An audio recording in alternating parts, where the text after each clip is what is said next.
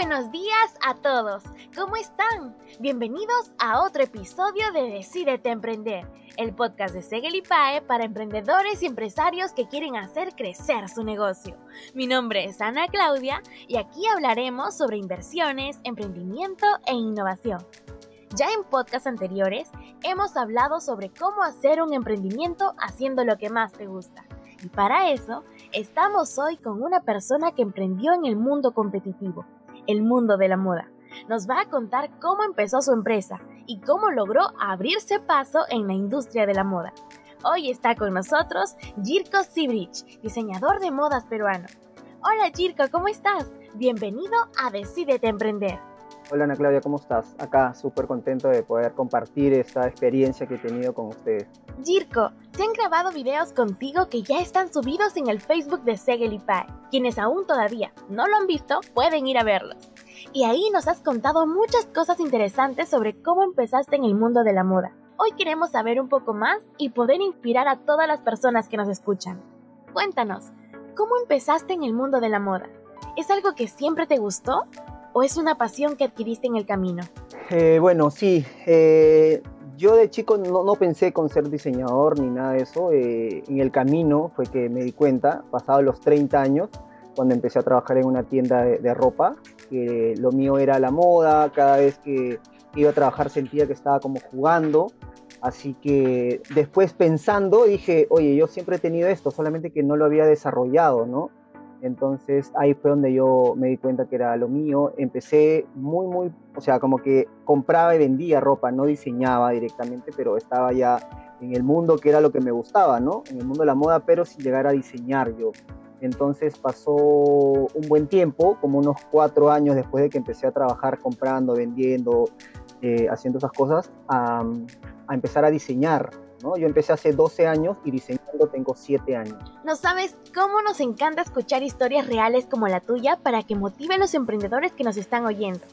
Ahora, yendo a otro punto, y que de hecho es un dolor de cabeza para todo aquel que quiere emprender un negocio, es el tema del dinero. Y en los videos que grabaste nos cuentas cómo empezaste con 500 soles. Por favor, cuéntanos, ¿cómo lograste hacerlo? Eh, sí, mira, quizás hasta un poco menos de ese presupuesto, pero más o menos era una base. Eh, lo que pasa es que yo empecé a comprar y vender, compraba ropa y vendía, entonces no tenía, o sea, no necesitaba tanta capital, ¿no?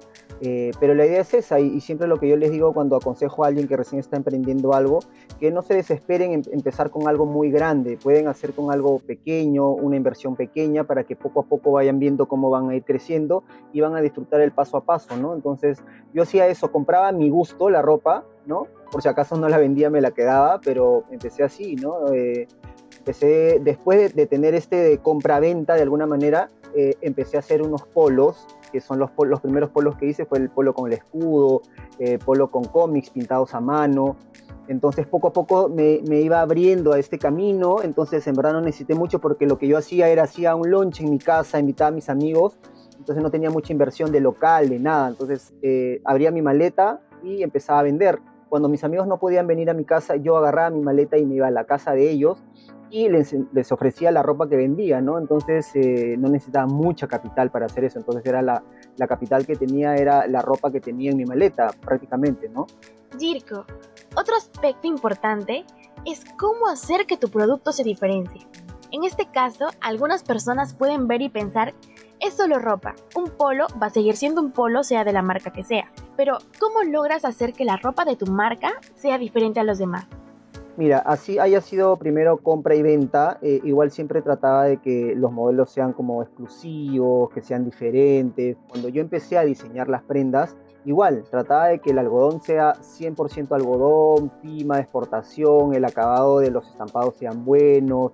Eh, entonces ahí ves la diferenciación, ¿no? Y el empaque, hacer cosas que de repente eh, si otra persona está vendiendo como tú igual las mismas prendas, o en el caso, por ejemplo, ahora, si tienen mascarillas, ¿no? Hacer que las mascarillas sean personalizadas, un buen empaque, una buena atención al cliente, un regalito de vez en cuando si es un cliente asiduo. Entonces, en verdad, eh, esas cosas van a hacer que el cliente se fidelice y, y, siempre te busque a ti si necesita algo que tú estés vendiendo, ¿no?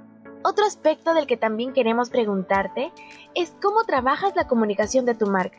¿Qué medios usas?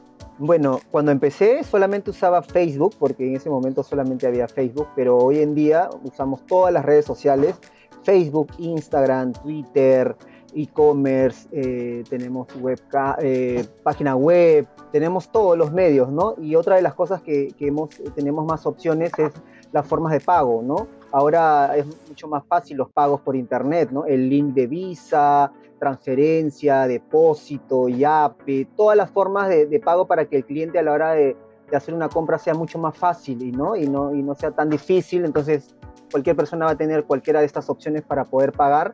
Eh, porque ahora, por, ejemplo, nosotros nuestra venta, hace, desde que empezó todo lo de la pandemia, tenemos ya seis meses con la venta 100% online. Recién hemos abierto esta semana que pasó la tienda en Miraflores, que está acá en Lima, y hemos abierto también la, la primera franquicia en Arequipa, que ha sido abierta hace poquito, el 9 de octubre.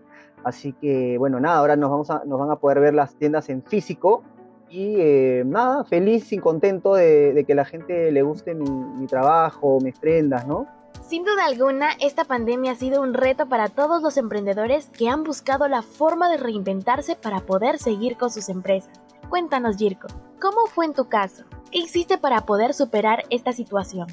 Bueno, antes de la pandemia tenía tres tiendas. Tenía una tienda en Asia, una por el Yoke y una que recién había abierto en enero en, en la vía Benavides y era una tienda súper grande, entonces tuvimos que cerrar las tres tiendas. en verdad estuve como dos semanas eh, en para, por decirlo así, pensando cómo reactivar las ventas. Eh, como tenía telas eh, en stock de colecciones anteriores, lo que empecé a hacer son mascarillas y empezamos a hacer preventa, ¿no? publicando algunos descuentos y diciendo que cuando íbamos a entregar las prendas, cuando se activara el delivery, íbamos a llevar sus prendas más el regalo, que eran estas mascarillas. Eh, y fue así. Entonces, para mí, cada vez que se me ha puesto como un, como un obstáculo o como que se me ha cerrado una puerta, entre comillas, siempre ha sido como un reto para mí reinventarme. Y esto, lo que pasó con la pandemia, también sentí como que era un, un puerta Entonces dije, bueno, voy a pensar, me compré una furgoneta donde hacemos delivery a, todo, a todo Lima eh, antes teníamos por las aplicaciones un límite y un monto de, compra. Ahora pueden comprar hasta una media y podemos mandar hasta Ancón, a Chosica, al Callao, a cualquier parte de Lima. Entonces eh, se, se, abrieron las posibilidades de venta para otros lados, ¿no? Eh, adicional también vendemos a provincia.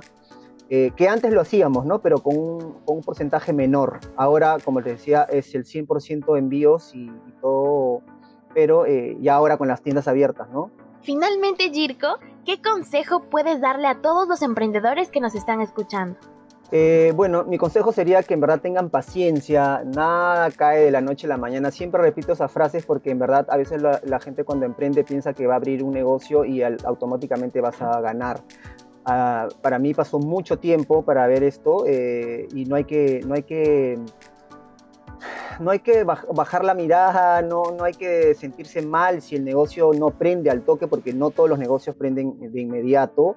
Eh, si el plan A no funciona, el abecedario tiene 27 letras, donde puedes estar con el plan A, B, C, D hasta el día que, que ya agarre, por decirlo así. Y lo otro que siempre les digo es que, que, nada, que nosotros somos arquitectos de nuestro propio destino, así que nosotros vamos a, a tener lo que soñamos, lo que queremos, pero todo va a depender de cada uno y obviamente no con los brazos cruzados, sino siempre trabajando y, haciendo pues que, la gente conozca más nuestro producto, hacer cosas que, van a hacer que nos diferencien de, otras marcas de alguna manera y, y, podamos salir adelante, ¿no? Muchas gracias Jirko por haber estado con nosotros, por habernos contado tu experiencia como emprendedor, una experiencia real, un caso que inspira y motiva a todos los que nos están escuchando a que se pongan las pilas para poder emprender haciendo lo que les apasiona, así como tú. Nada, muchas gracias a ustedes por pensar en mí y poder compartir mi experiencia. Eh, y bueno, nada, los chicos que en cualquiera sea el rubro, sigan adelante, trabajen mucho y tengan mucha paciencia. Les dejo un abrazo y nos vemos pronto. Y llegamos al final de otro episodio de Decídete Emprender. Estoy segura que hoy hemos motivado a muchos de ustedes que nos escuchan. Por otro lado, seguiremos conversando con más emprendedores de éxito para que nos cuenten sus experiencias reales y se den cuenta que también pueden lograr lo que se propongan. No se olviden de seguirnos aquí en Spotify. Búsquenos como Decídete Emprender y van a encontrar todos los episodios anteriores. Y si quieren aprender sobre administración, pueden matricularse en Segelipae. Hasta la próxima.